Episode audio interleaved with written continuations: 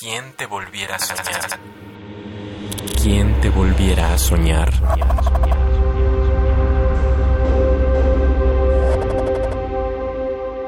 Juventud marchita.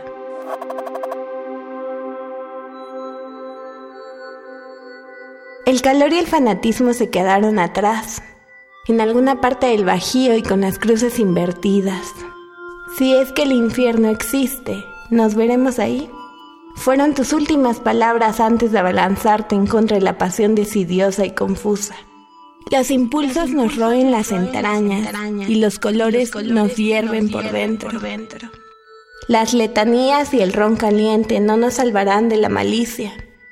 La confabulación letal y tu lengua saboramenta se clavaron entre mis huesos, se astillaron en mi carne y en el temor nervioso de la penumbra. Oh Santísima Lingüística, Madre de la Pasión palpitante, sálvanos de la desgracia y la ansiedad perpetua. Nuestra juventud se marchita, junto a tu querer, envejezco. El calor ha comenzado a calcinar mi piel. Tus miradas se han quedado en tardes kilométricas y ajenas a nosotros. Las palabras del calor fueron apagadas por una irremediable indiferencia. Que las religiones y los santos nos perdonen, que la distancia y la atracción nos han de condenar. Tu voz se ha vuelto desconocida y la sensualidad de la que creía ser poseedora se ha desvanecido. La literatura y nuestros besos se han quedado en el martirio desdichado de la memoria.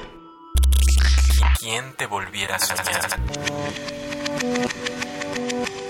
Soy Airne Héctor, tengo 18 años y escribo porque la poesía es el único lugar donde puedo ser yo.